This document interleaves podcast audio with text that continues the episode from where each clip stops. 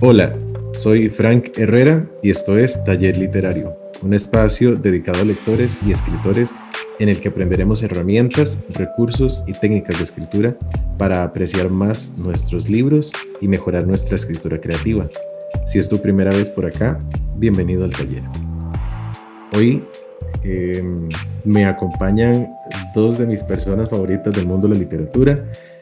Em, y además, en el mes del terror, bueno, ya se habrán dado cuenta que he estado muy activo en el podcast este mes, eh, muchos episodios, eh, a veces más de uno por semana y a veces más todavía. Em, y este es el penúltimo episodio que este, ustedes están escuchando probablemente el lunes 26 de octubre. Em, entonces, pues bueno, les voy a presentar primero a mis dos invitados de hoy y luego les voy a contar de qué es lo que vamos a hablar. Eh, en el orden como los tengo en la pantalla. El primero que les voy a presentar es a Alfredo, Alfredo Mora, que es filólogo y es profesor, pero hoy viene en calidad de aficionado a la literatura. Em, Alfredo es, creo que, bueno, la gente que yo conozco es la persona que más sabe de Edgar Allan Poe y es súper aficionado y tiene muchísimos ejemplares de muchísimos libros y tiene un montón de cosas. En su canal, tiene un canal de YouTube este, y ahí pues tiene eh, varias cosas relacionadas con, con, con Poe, incluso un, una interpretación del corazón del autor que es impresionante. Entonces, pues eh, ahí para que lo vayan a buscar. Alfredo, salúdeme a la gente. Hola, ¿qué tal? todos y muchísimas gracias. Qué linda introducción, Frank. este, pues muchas gracias a todos por estar por acá y pues es creo que es una de mis primeras veces. Ah, no, ya había estado en otro podcast, pero es un formato súper nuevo para mí pero poquito a poco me he estado enamorando de los podcasts y creo que en un futuro tal vez Librópolis también vaya a tenerlo. Así como dijo Frank, eh, pues mi nombre es Alfredo Mora, me conocen como Alf o Alfie y eh, pues sí, soy filólogo pero en inglés y profesor de literatura, estudié literatura también y leo desde los cuatro años, entonces yo creo que estudié literatura desde, desde carajillo, ¿verdad? Y y pues sí, súper aficionado a la literatura de misterio, terror, suspenso, lo gótico y por supuesto el, para mí el papá de la literatura, ¿verdad? Personalmente, ¿verdad? Para mí es como mi papá literario, Edgar Allan Poe. Eh, pues yo feliz cuando me dicen hablar de Poe, aquí podemos estar por horas. gracias de nuevo, Frank. Claro, no, gracias a vos. Y bueno, entonces, en la otra esquina, porque ya se puso los guantes, Alfredo llegó con los guantes puestos. Este, el otro invitado que tengo es eh, Mario Chacón, más conocido como Mario Podcast, porque, porque Mario es el que ha contaminado Costa Rica con podcasts relacionados con literatura. Este, he estado, he hecho el comentario un par de veces ya y en varias conversaciones ha estado. Mario está detrás del tejido de un montón de relaciones y amistades literarias, eh, que si uno se pone, ¿y vos de dónde conoces a fulano? Y, y, todo termina en Mario, todo termina en un episodio del podcast que leemos hoy, que es el, podcast que tiene Mario.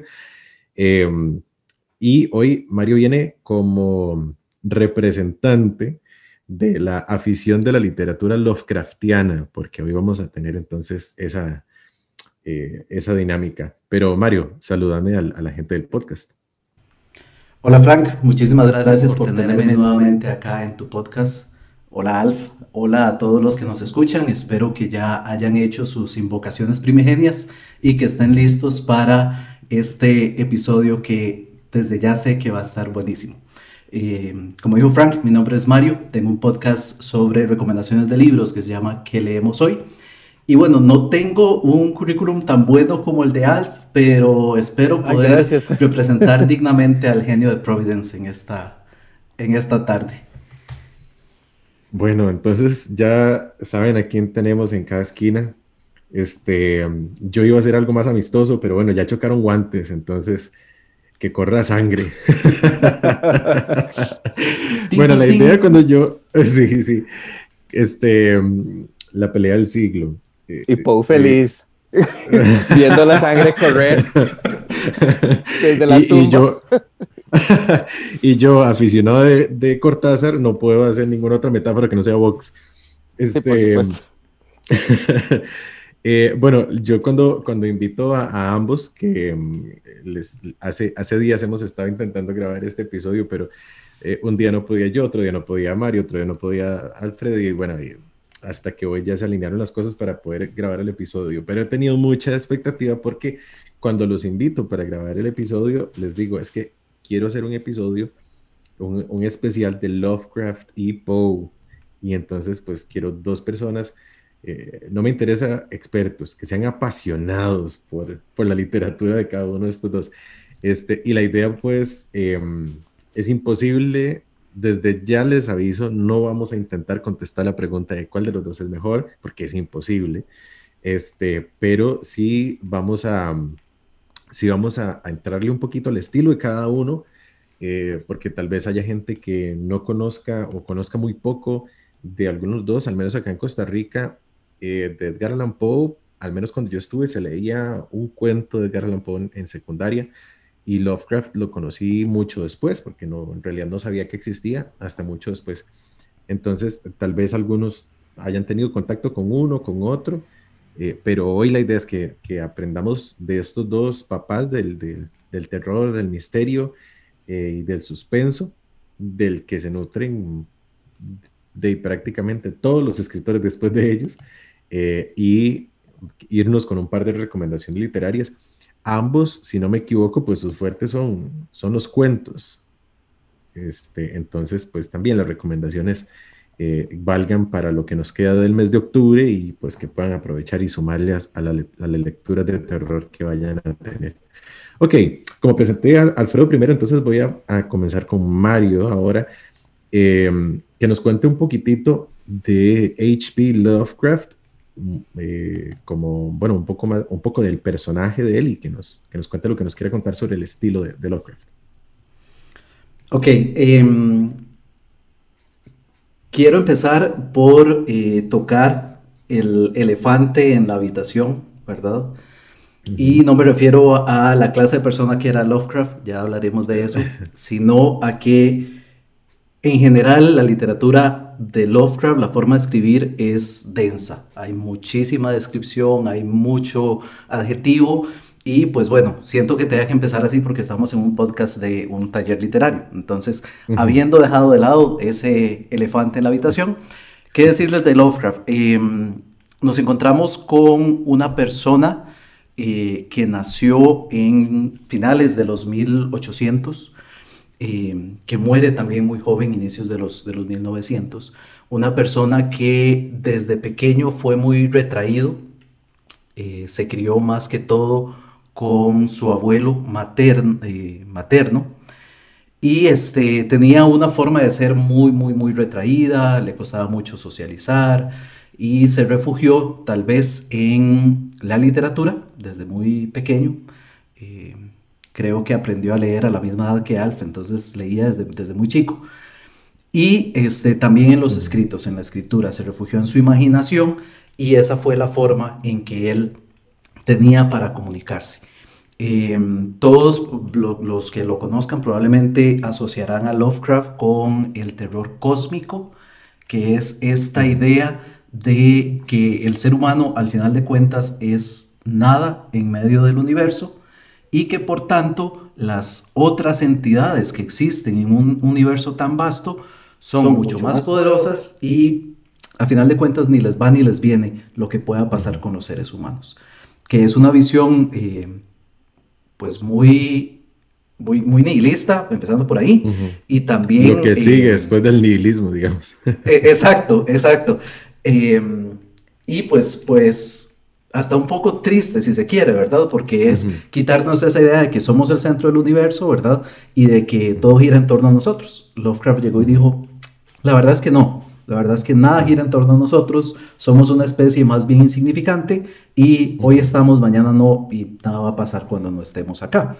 Em, y logró explotar muy bien esta, creo que es la frase tal vez más conocida que hay eh, de, de Lovecraft, que es el miedo, eh, la, emoción más grande que tiene el ser humano es el miedo y el miedo más grande es el miedo a lo desconocido. Entonces, mm. la literatura en general de Lovecraft nos da este sentido de pequeñez, este sentido de que no conocemos lo que hay afuera y lo único que podemos sentir con respecto a lo que hay afuera es miedo. Wow. Este, sí, sí, cualquiera que no conociera a Lovecraft o lo conociera muy poco antes de esa introducción, le van a dar muchas ganas de leerlo. Eh, sí, evidentemente Lovecraft tiene una manera muy densa. Un día, un día de estos estamos hablando porque tenemos un, grupo de lecturas de Lovecraft este, con Mario y bueno, de una vez voy a aprovechar para mandar los saludos a, a Silvia y a Gabo de Proyecto Ex Libris y a Yami de, The Reading Witch.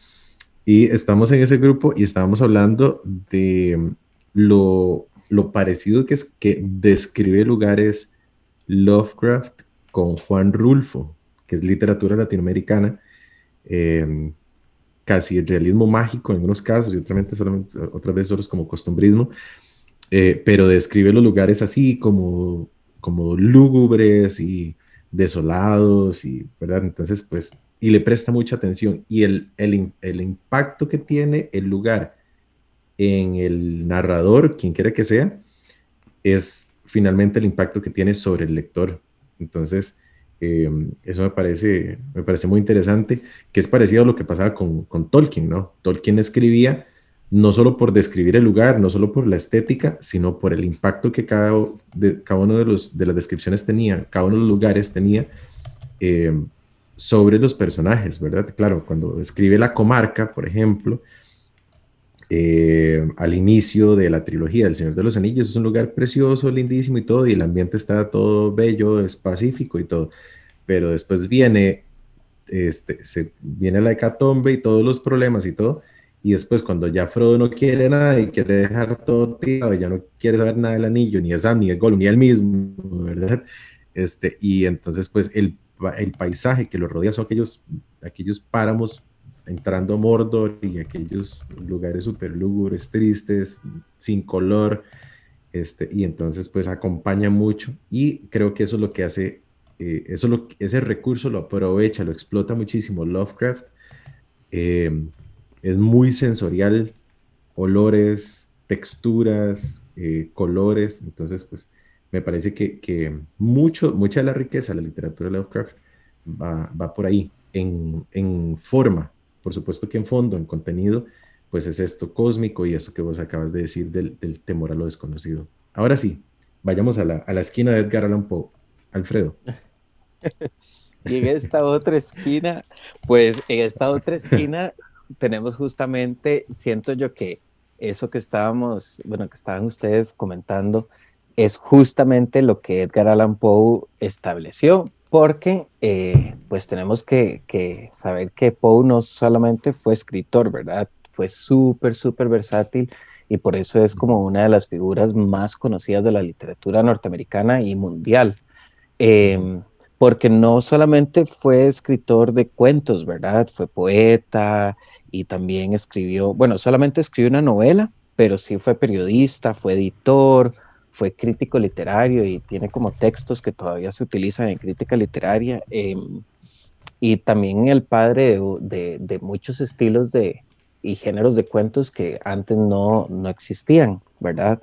Lo que sí es tan interesante de Poe es esta alegoría al, a lo terrible de la vida, o sea, a lo peor que te puede pasar en la vida, a los peores sentimientos, a los, al peor dolor, al, a la peor tristeza y, y justamente eh, hay, la obra de Poe es súper biográfica porque él desde que nació, nació con la tragedia, ¿verdad? O sea, yo cuando había hecho un video de Poe, de la, de la biografía de Poe, empecé diciendo que está esta frase que hay gente que nace con estrella y hay gente que nace estrellada, ¿verdad? O sea, Poe no pudo nacer más estrellado en la vida, pero al mismo tiempo él es una estrella, un rockstar de la literatura, ¿verdad? Que vos habías dicho una vez eh, esa, esa frase y me hizo mucha gracia, porque Poe, este, él es un escritor de la época romántica, ¿verdad? Del romanticismo, pero de la parte oscura del romanticismo. Eh, y como es Em, es de los primeros escritores, pues, norteamericanos como tales. En Europa existía, pues, y de Europa y los demás lugares, ya con, con, una historia atrás, utilizaban esa misma historia para crear sus propias historias de, de, perdón, de, de fantasmas, de muertes, ¿verdad? De cosas extrañas, eh, mezclando también la mitología y todo. Y pues vienen las, las nuevas generaciones en Estados Unidos y es como no tenemos historia aquí, ¿verdad? Que de dónde nos agarramos para contar lo de antes y para contar de, de, que hace mucho tiempo existían, porque no existían y no, no, teníamos castillos y todo eso. Entonces, Poe fue una de las primeras personas en Norteamérica en traerse todo lo europeo, ¿verdad? Y también en adaptarlo y empezar a adaptar lo gótico. Entonces, eh, Poe también utilizaba este recurso del, de, de, de, la descripción, ¿verdad? De cómo la ambientación de un lugar puede crear este efecto en el lector, que es justamente lo que él, él habla en su crítica literaria, que él, él le dice The Unity of Effect. Y justamente lo que ustedes estaban mencionando de Tolkien, de Lovecraft y de muchísimos más, eh, eh, ahora que estabas hablando de Juan Rulfo, etcétera, que es justamente esto, que la, las, cada palabra es súper importante ver cuál utilizas para describir algo, porque cada palabra contribuye a ese efecto del lector que te va llevando en la historia, que te va metiendo en la historia y que realmente puedes empezar a sentir las cosas, ¿verdad? gracias a una descripción puedes oler, puedes, puedes sentir, puedes, eh, o sea, sentir ese asco, o sea, cómo por medio de una descripción te puede dar asco o te puede dar un dolor de corazón terrible por, por amor o por violencia, etc. Entonces, eh, y Poe no solamente empezó a utilizar fantasmas de los que conocíamos, ¿verdad? Los europeos, de que es como una presencia y atraviesa paredes, sino que los fantasmas personales, que la gente no se atrevía tantísimo a, a describir, ¿verdad? O sea, tu propio miedo y las cosas eh, muy oscuras que todos los seres humanos tenemos y que siempre están ahí latentes, ¿verdad? Como dijo Mario ahora, de esta frase de, que el miedo es de los mayores temores y eso se, se agarró Poe para contar historias así súper tenebrosas. Y también que él fue precursor pues en muchísimas cosas más, no solamente en, el cuento de, de, terror y gótico, sino también de los, de los padres del, del relato detectivesco, ¿verdad? Y incluso ah, escribía ciencia ficción y filosofía y astronomía, o sea, era, era como un Da Vinci en la literatura, ¿verdad? Una cosa así. Entonces, pues, de Poe es súper versátil y cada vez que uno lo va leyendo lo puede analizar desde diferentes perspectivas, entonces puedes hacerles relecturas a los cuentos una y otra vez desde diferentes puntos de vista y siempre vas a tener un montón de material para hablar, ¿verdad? Entonces, eh, pues yo creo que ese es, ese es por, por, por lo que admiro tantísimo el, el estilo de él lo que sí, algo que yo estaba pensando ahora, y yo pensé que ibas a preguntar justamente del estilo, es que mi recomendación siempre es, si tienen la oportunidad de leerlo directamente en inglés, ¿verdad? La riqueza del lenguaje en sus poemas y, en, las, en, las, descripciones y en los adjetivos que utiliza, es que incluso la musicalidad, ¿verdad? En los cuentos, en los cuentos y poemas. Entonces, claro, hay buenas, muy buenas traducciones. De hecho, Cortázar tiene las mejores traducciones en, cuentos, no tanto en poemas, pero en cuentos sí. Pero no es lo mismo, ¿verdad? O sea, sentir la riqueza de, cuando lees eh, y tienen como las palabras tienen como estos mismos golpes, ¿verdad? Cuando es algo muy violento y puedes eh, sentirlo cuando lo pronuncias, o palabras súper suavecitas, ¿verdad? Cuando te están así como metiendo en, alguna descripción tenebrosa o de suspenso, así, y las palabras van cambiando. Entonces ahí es como la genialidad en, la hora de describir y de, y de pues sí, describir personajes y, situaciones. Así en súper resumen, porque de hablar de poco, como te dije ahora. Sí, de cualquiera de los dos aquí nos podemos quedar, ¿verdad? Exacto. Este... Sí, sí, sí, para quienes tengan eh, la oportunidad de leer a, cualquiera de estos dos escritores en su idioma original, eh, se hace un, inmenso favor. Eh, voy a enviar dos saludos más antes de que se me vayan también. Tengo un saludo para Rosy, de, de Libros de Rosy, que también siempre estaba conectada con el podcast, y para Meli, de Atentamente Melisa, un saludote hasta Culiacán, México, que siempre escucha y siempre nos apoya. Em, a mí me pasa, eh, bueno, vos, vos como que medio lo mencionaste, eh, Alfie, que con Poe es más, eh, siento más la riqueza de hacer una relectura que con Lovecraft, porque Lovecraft me da, el, me da toda la información. A ver, Lovecraft es más científico. y, y, de hecho estaba, leí en un comentario, o, no sé si fue como un blog o algo, que, que a la gente que tiene una vena más tirada a lo científico, le gusta más Lovecraft. Y por eso creo que ahorita me está enganchando un montón Lovecraft, porque yo no, bueno, eh, eh, yo tengo una, no tengo una vena científica, tengo una arteria científica. Yo estudié química en la UCR antes de hacerme publicista. Em, y, y, entonces, pues claro, le estoy encontrando ese amor a Lovecraft porque va como a ese tipo de personalidad más lógica que, em, que encuentra en lo fantástico algo que le llama la atención, ¿verdad? Eh, Poe es más psicológico, más interno, ¿verdad? Los monstruos están adentro eh, y lo, más tenebroso que me puede pasar es encontrarme con la maldad que existe dentro de mí. Entonces vemos personajes que están perturbados y demás, pero por cosas que, han hecho o cosas que les han sucedido, pero, pero casi siempre son culpa de ellos mismos, ¿verdad? Este, no sé, eh, en Berenice, ¿verdad? Y esta obsesión que tenía este tipo con los dientes de la novia, em, eh, bueno, el corazón del actor, ni para qué, ¿verdad? O sea, era eh, como una fobia que le tenía a un ojo del, del, señor, que culpa tenía, ¿verdad? Entonces, pero estaba obsesionado con ese ojo. sí, el, en cambio, el retrato Val igual, obsesionada con, el, con, el, rostro perfecto. Ajá. Eh, me gustan mucho los personajes de Poe, porque claro, al ser ese, ese tipo de escritura, Poe centra toda su atención en los personajes, aunque las descripciones son geniales. Eh, las descripciones más ricas no son del entorno. Eh, lo intenta, pero no tiene el mismo impacto que Lovecraft porque él se centra en sus personajes.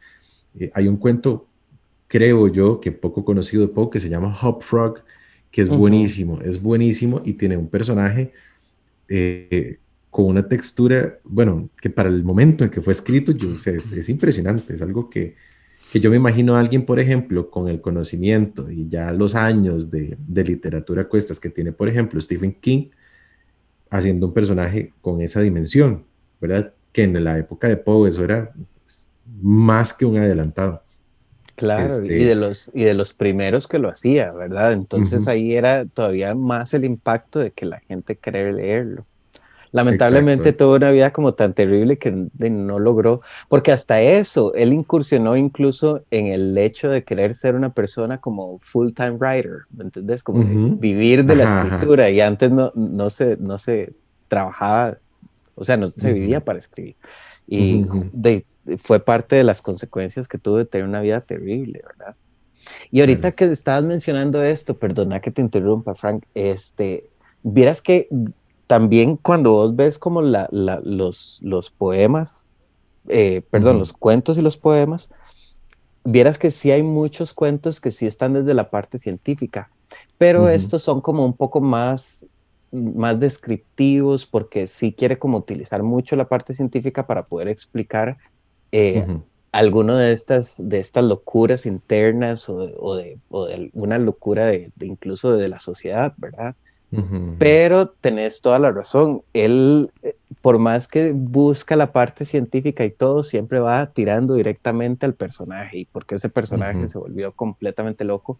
¿O por qué este, este espectro que no vemos nos atemoriza tanto? Y al final siempre, siempre, viene siendo como un reflejo de la sociedad y de la persona, ¿verdad? Del ser humano.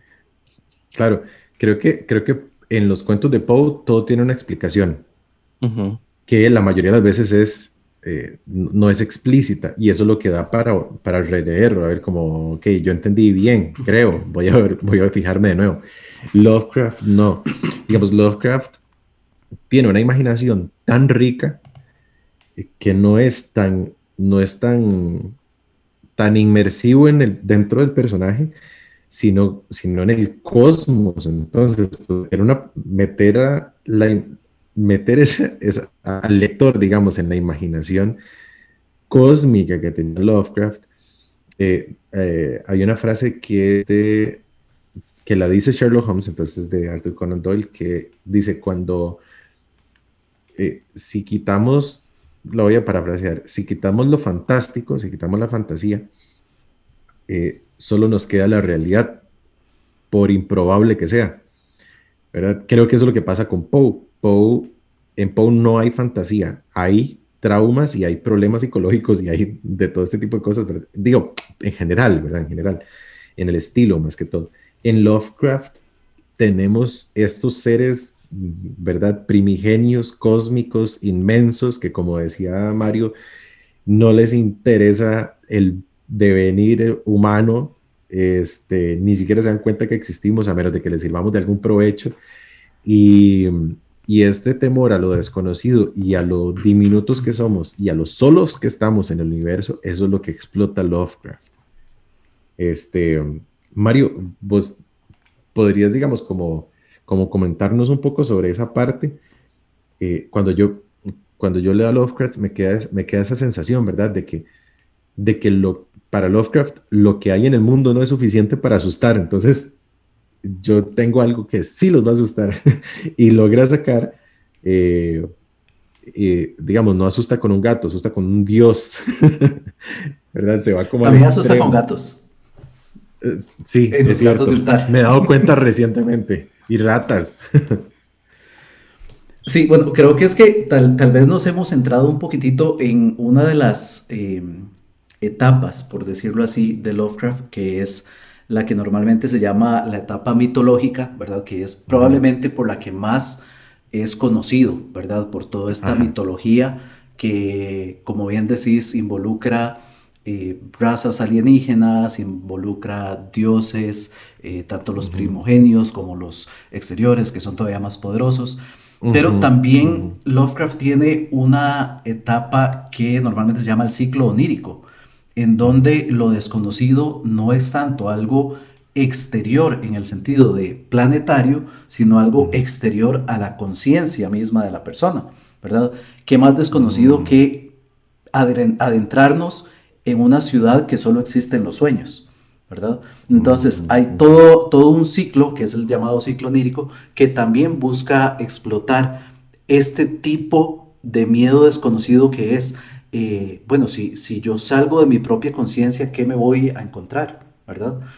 Em, entonces, tiene tal vez esas dos vertientes. Por otro lado, siento que em, Lovecraft, él, fue desde muy pequeño autodidacta, entonces estudió muchísimas cosas, especialmente astronomía, creo que eso, eso se nota a leguas.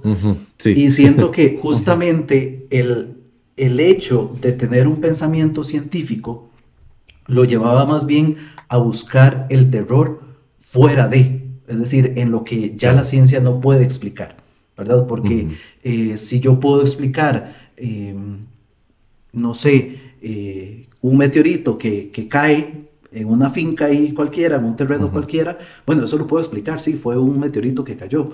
Bueno, pero ¿qué pasa si en ese meteorito venía un color que es demasiado extraño, que el, ojo humano no sabe cómo captarlo y que empieza a interactuar ahí con, los animales, con las plantas, demás. Ok, salgamos un, tomemos la ciencia como base, pero demos un paso más allá. Y sobre, sobre lo que decías, eh, esta cuestión de la ciencia, eh, siento que es muy importante porque no sé si a vos te pasó, a mí a veces me, me, pasaba, leyendo Lovecraft que yo no tenía que dudar de lo que estaba leyendo, o más bien dudaba en el sentido de, decir, puña, ¿será que, ¿será que en serio? ¿Será que es así en serio? ¿Será que eso verdaderamente existe? Me pasó, por ejemplo, con eh, esta novela corta, En las montañas de la locura, que hace toda una descripción de una em, expedición a la Antártida, que yo decía, puña, o sea, si yo sigo ese viaje que estoy leyendo, estoy seguro de que llego ahí y estoy seguro de que me voy a topar con lo que estoy leyendo ahí. Era sumamente em, eh, creíble. plausible. Yo, sentí que sentía que estaba leyendo a Julio Verne, de hecho, cuando yo leí ese, ese texto, yo dije, esto es todo Julio Verne. Sí, correcto, totalmente. Y hay una anécdota muy curiosa porque en este texto de las montañas de la locura, en una parte habla de unos pingüinos eh, gigantes, unos pingüinos enormes. Y no sé si ustedes se dieron cuenta de que no hace mucho, tal vez un par de años o algo así, salió una noticia de que encontraron unos fósiles de pingüinos del tamaño de un ser humano. No. Entonces, cuando, cuando eso surge, es, es donde uno dice, ¿será que todo lo que él nos estaba contando sí tiene algo de fundamento y lo que nosotros pensamos que es pura fantasía es más bien eh, ese es, es, más bien ese el, el, el, el, engaño que no era tan fantasioso como creíamos. Yo prefiero dejarlo ahí, no quiero pensar que eh, haya una ciudad sumergida, ¿verdad? Ni que, ni que haya un dios primigenio durmiendo, pero es muy interesante porque permite... Em, e, esas dos, esas dos eh, vertientes. Por un lado, sentirlo sumamente científico, pero por otro, desprendernos de la ciencia y, más bien buscar ese temor en lo que no podemos nosotros explicar. Sí, sí, sí, me parece que sí, totalmente acertado.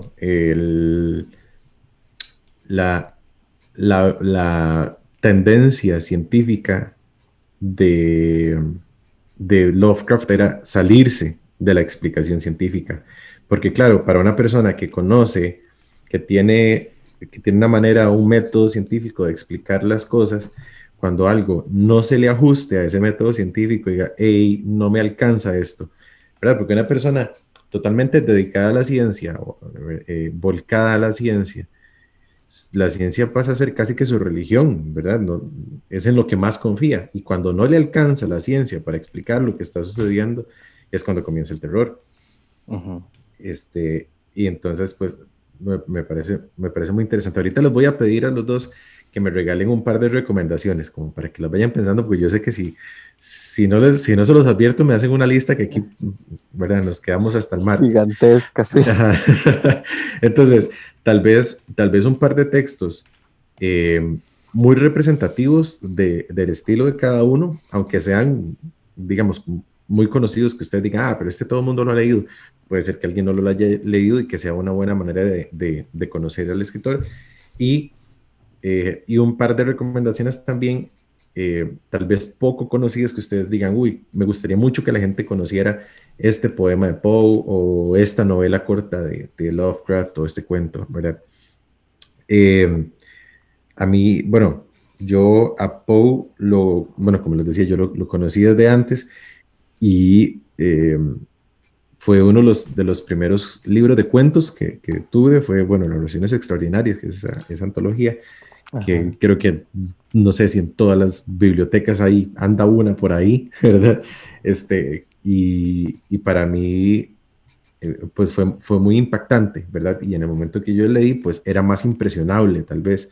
Eh, yo estaba muy joven y, y, y me, me, me, impresionaron mucho esos, esos cuentos. Pero los primeros cuentos que leí fueron los cuentos de mi tía Panchita. Si los primeros que vos leíste fueron los de Poe, creo que eso explica muchísimas cosas. Eso explica todo. Ay, pero es que yo creo que eso explica, sí, increíblemente. yo leí a Agatha Christie a los ocho años. A los ocho años yo estaba leyendo a Agatha Christie. A mí me pasó, eh, sí, aprovechando que nos salimos del, del tema hoy en ese vagón, a mí me pasó que yo aprendí a leer solo, yo soy hijo único, y, era malo para los deportes, entonces me costaba mucho hacer amigos. Entonces, este, lo mío fue empezar a leer, y empecé a leer como a los, como a los cinco años tal vez. Eh, leí Robinson Crusoe, una edición lindísima que por ahí la tengo, que tiene dibujitos y todo, entonces pues di todo bien. Me encontré los, algunos libros de Lara Ríos y me encontré El Señor Presidente.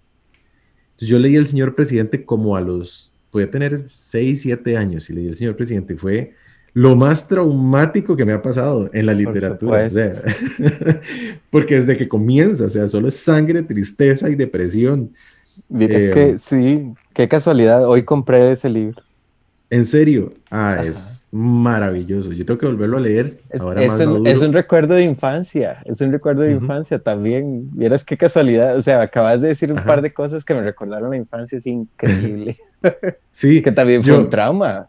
Sí, leí ese y leí, porque creo, creo que el asunto fue que se leía en secundaria en la época que mis tías estaban en secundaria y entonces pues los tenían ahí abandonados en algún lugar y yo me los encontré me encontré El Señor Presidente y Don Segundo Sombra. Entonces, este, ese me encantó, lo amé y me encantó el tema de los gauchos y toda la pampa argentina y todas esas escenas rurales eh, del interior de Argentina. Eh, pero claro, con el señor presidente me recontratraumé.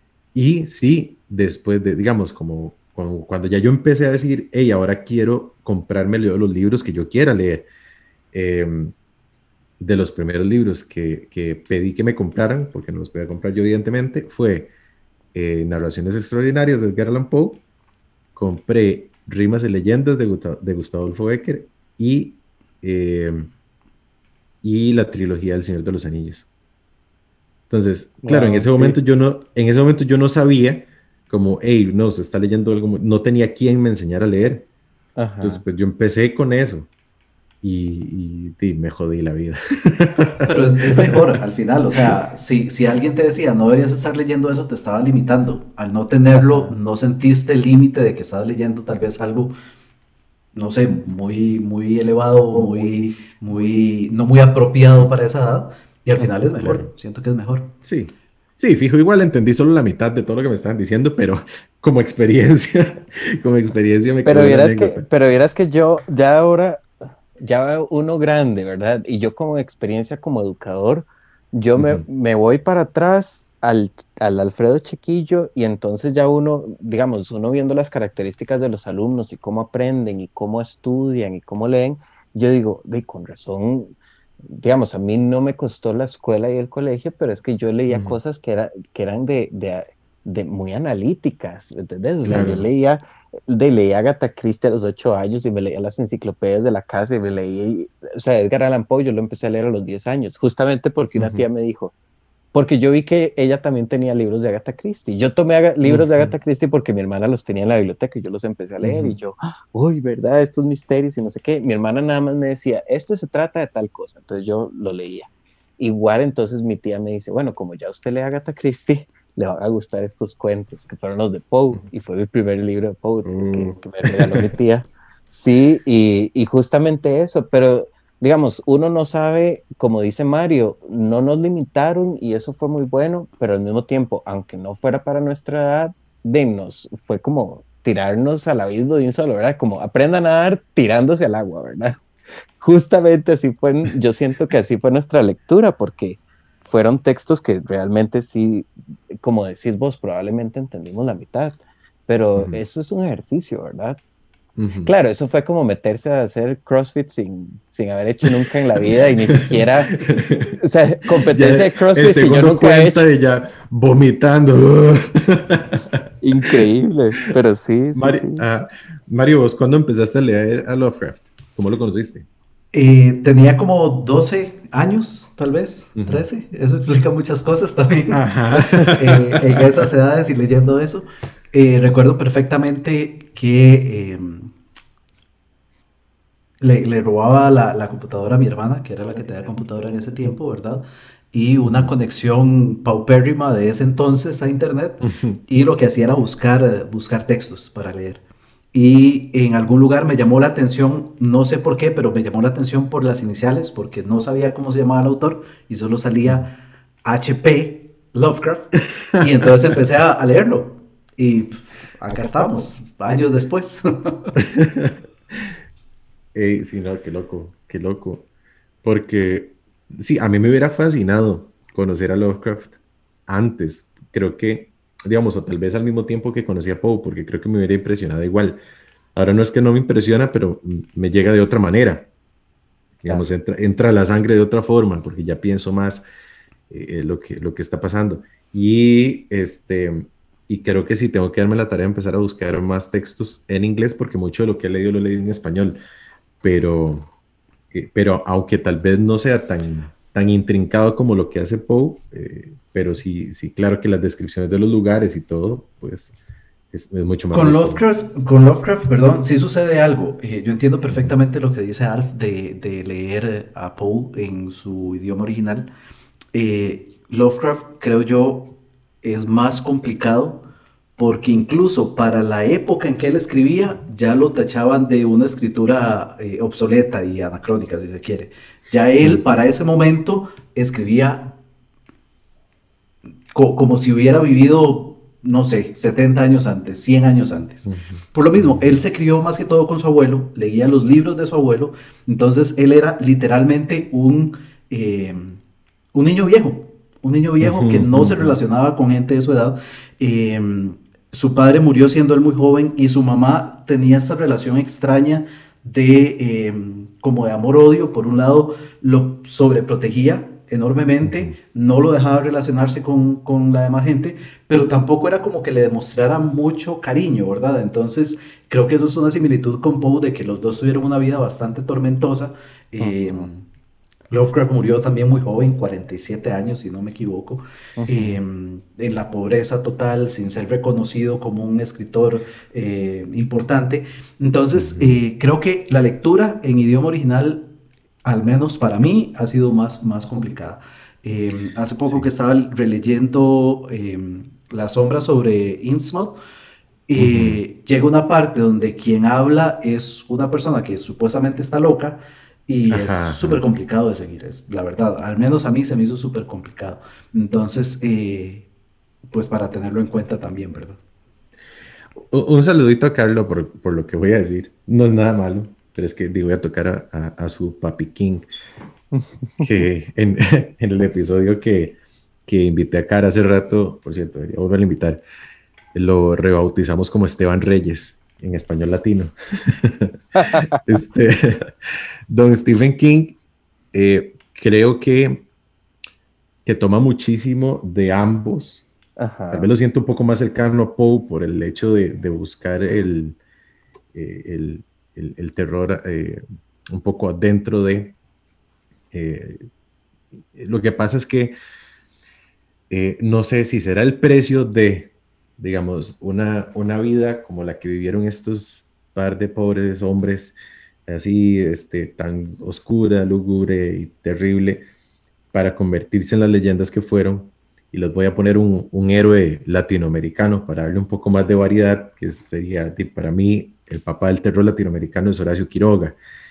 Eh, y Quiroga también tuvo una vida, pero impresionantemente triste, ¿verdad? Este, que uno no sabe si los cuentos son este, fantasía o anécdota, ¿verdad?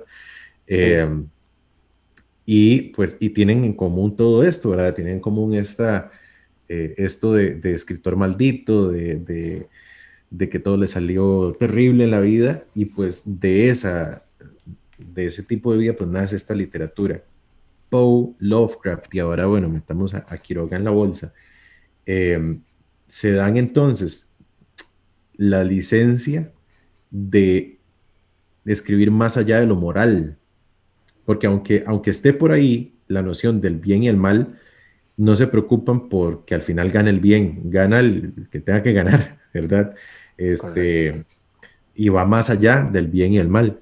King, por otro lado, tiene la necesidad de contextual, digamos, contemporánea, de, una responsabilidad de, tratar con el tema, ¿verdad? Porque, bueno, quien siempre lo que hace es explotar una problemática social, ya sea el bullying, el abuso, la violencia familiar, qué sé yo, eh, y eh, explota, explota el, tema desde un punto, desde digamos, con, con licencias fantásticas, y al final resuelve y siempre hay una lección moral. Eh, eh, en cambio, estos dos, digamos, Lovecraft y Poe, van más allá del bien y el mal.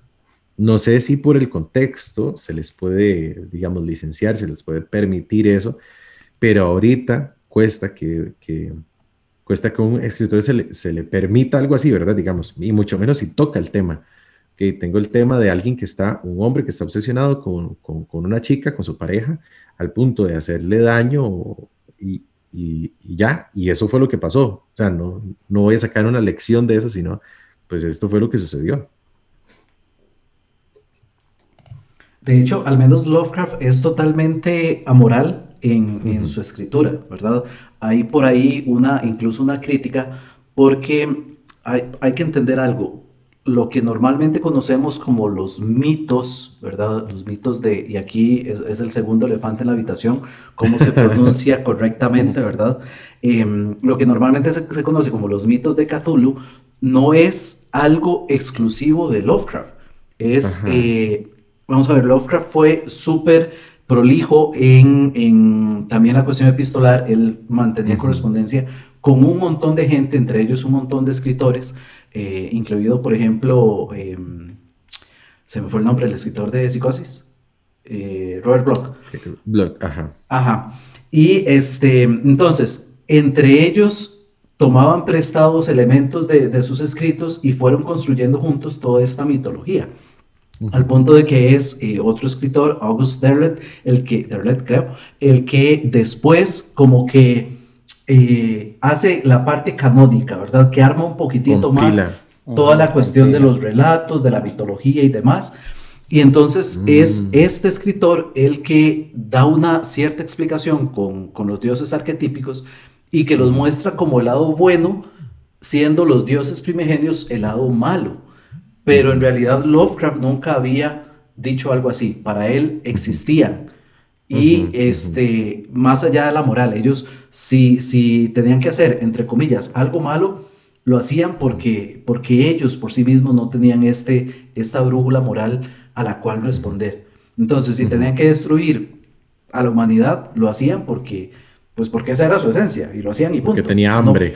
No, porque, no porque fuera algo bueno o porque fuera algo malo. Entonces, eh, es hasta después, en una visión que incluso ahora es bastante discutida, que se le da esta explicación un poco de, bien y mal eh, dentro de la mitología eh, Lovecraftiana, ¿verdad? Qué loco porque, bueno, ahora que, vos mencionas lo de los mitos, eh, Lovecraft tenía sus mitos y, y Alan Poe tenía casi, que, casi que leyendas, él hace, él termina siendo íconos, ¿verdad?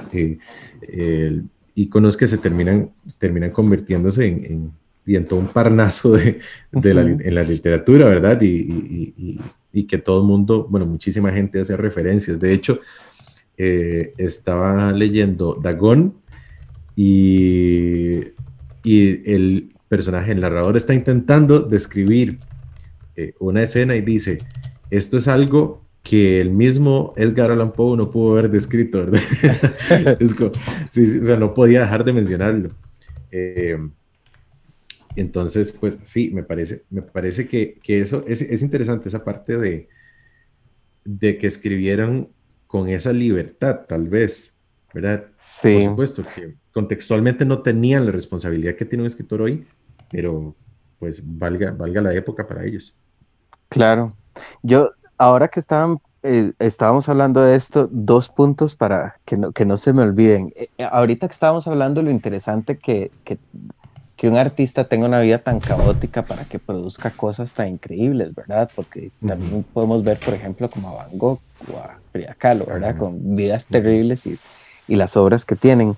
Em, pero también no solamente eso, sino que ahora que Mario estaba mencionando cómo Lovecraft se crió con el abuelo, este, igual sucedió con Poe, o sea, todo la, que, que el gótico le saliera tan bien, porque incluso él dice, es que no puedo describir cosas góticas aquí en Estados Unidos, o sea, no tengo los mismos elementos. Entonces, primero hacía también narraciones que fueran muy europeas, entonces las, hacía los settings en París, ¿verdad? O en, o sea, en Venecia. Como la muerte, la muerte escarlata. Exacto, la, la, muerte roja.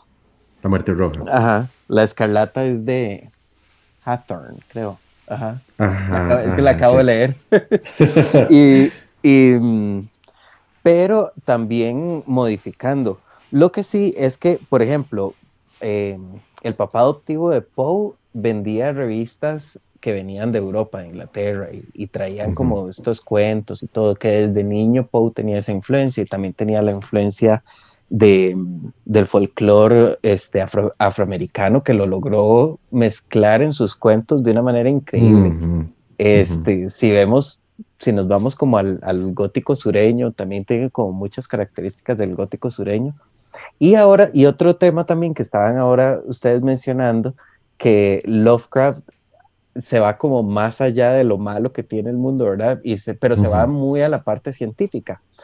Y Poe usa mucho también la parte científica para explicar cosas que el lector diga, bueno, es que esto es real porque me está dando una base científica, pero hay algo ahí que la ciencia no está pudiendo, no, no puede explicar, ¿verdad? Como, como una persona puede quedarse ahí entre la vida y la muerte o, o cómo una persona, o, el por qué una persona puede quedarse enterrada viva, ¿verdad? O sea, entonces te narra como la parte científica y después te tira como el boom, ¿verdad? El del susto, y después te das cuenta que, que es algo tal vez como propio del ser humano, ¿verdad? Entonces es súper interesante ver como estos dos opuestos del, del temor del, del, más allá y del temor de lo interno, ¿verdad? Que ambos son increíblemente gigantes, porque el interno es algo que no lo ves, pero puede crecer hasta donde no creas, ¿verdad?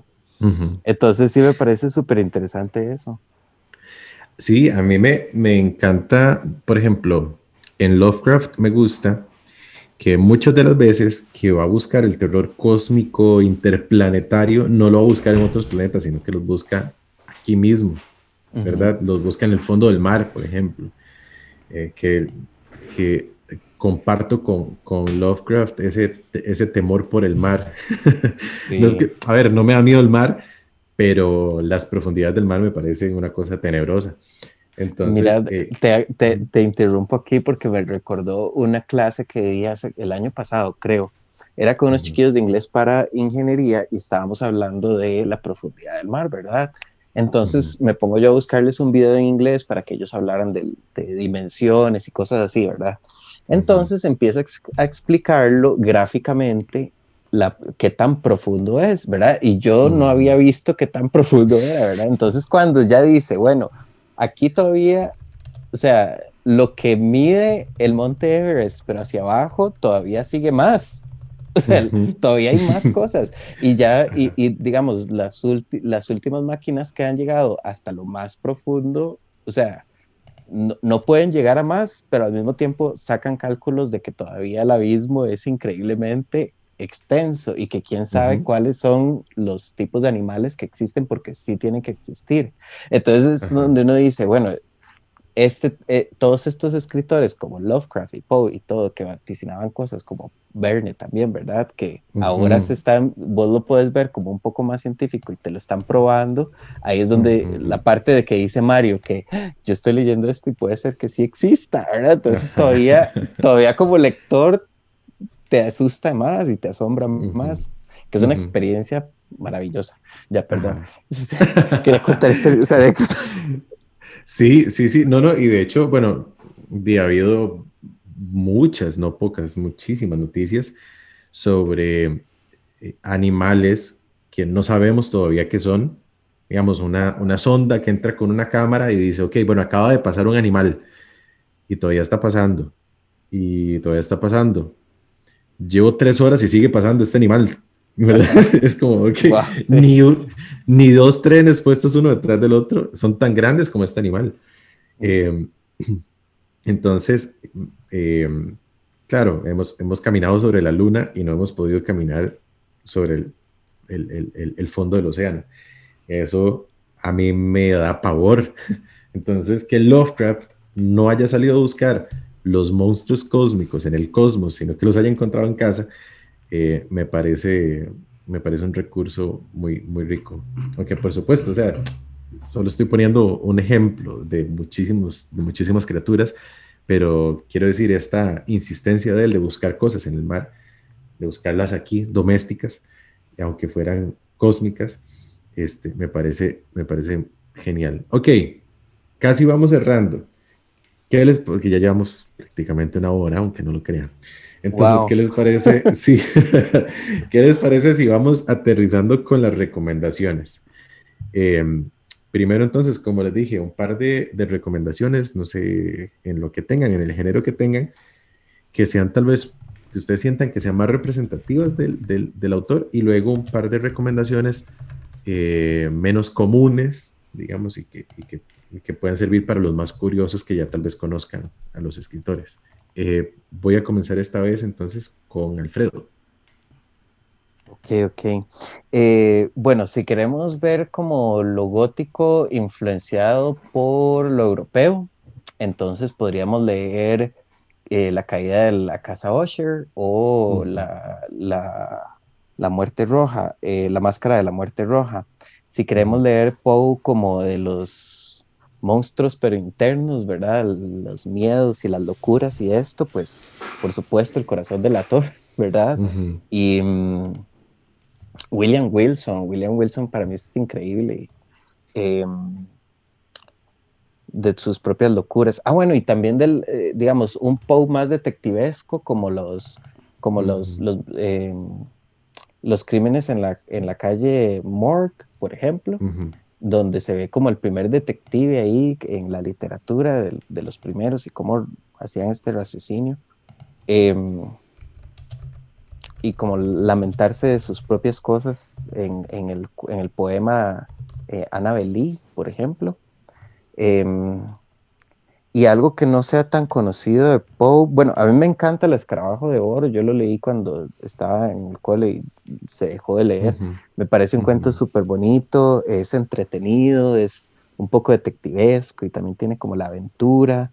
Em, hay, hay, uno que, el hombre que se gastó, es un cuento, es como Lovecraftiano, cortado, es una cosa increíble, eh, loquísimo. Em, el hombre que se gastó y el hombre duplicado, que es como también, eh, que incluso Saramago tiene como ahí una referencia, una novela que es como referente em, también.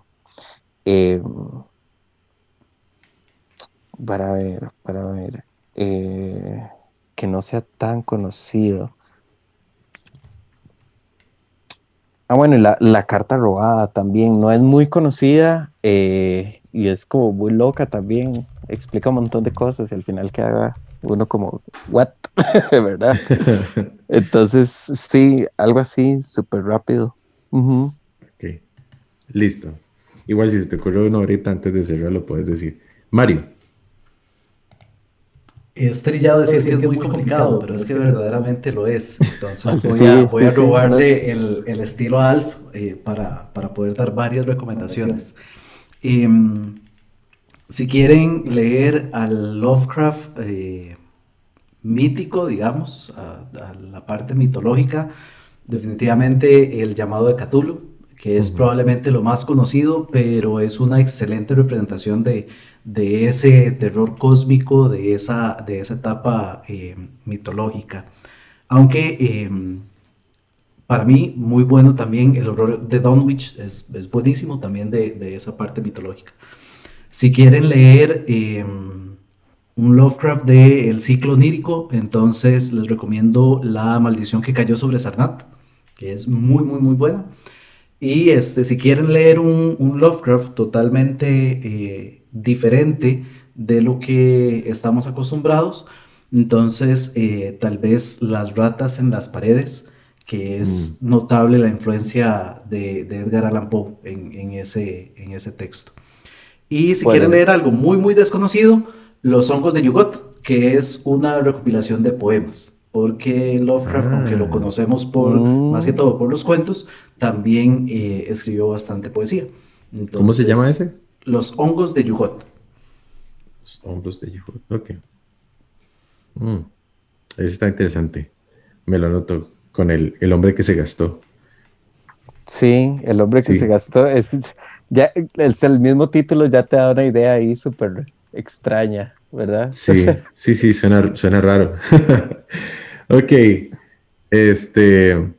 Bueno, se nos fue casi una hora. Eh, espero que la hayan pasado igual de bien que yo, que me divertí muchísimo. Tenía muchas ganas de hacer este episodio y bueno, y por fin, por fin se nos dio.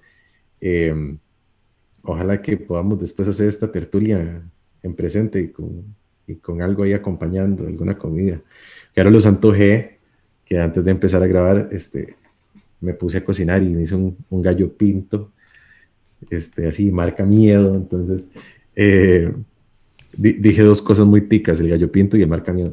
Eh, eh, pero, pero bueno, que, la que se repita, pero, pero, con, algo, con algo de comer y algo de tomar.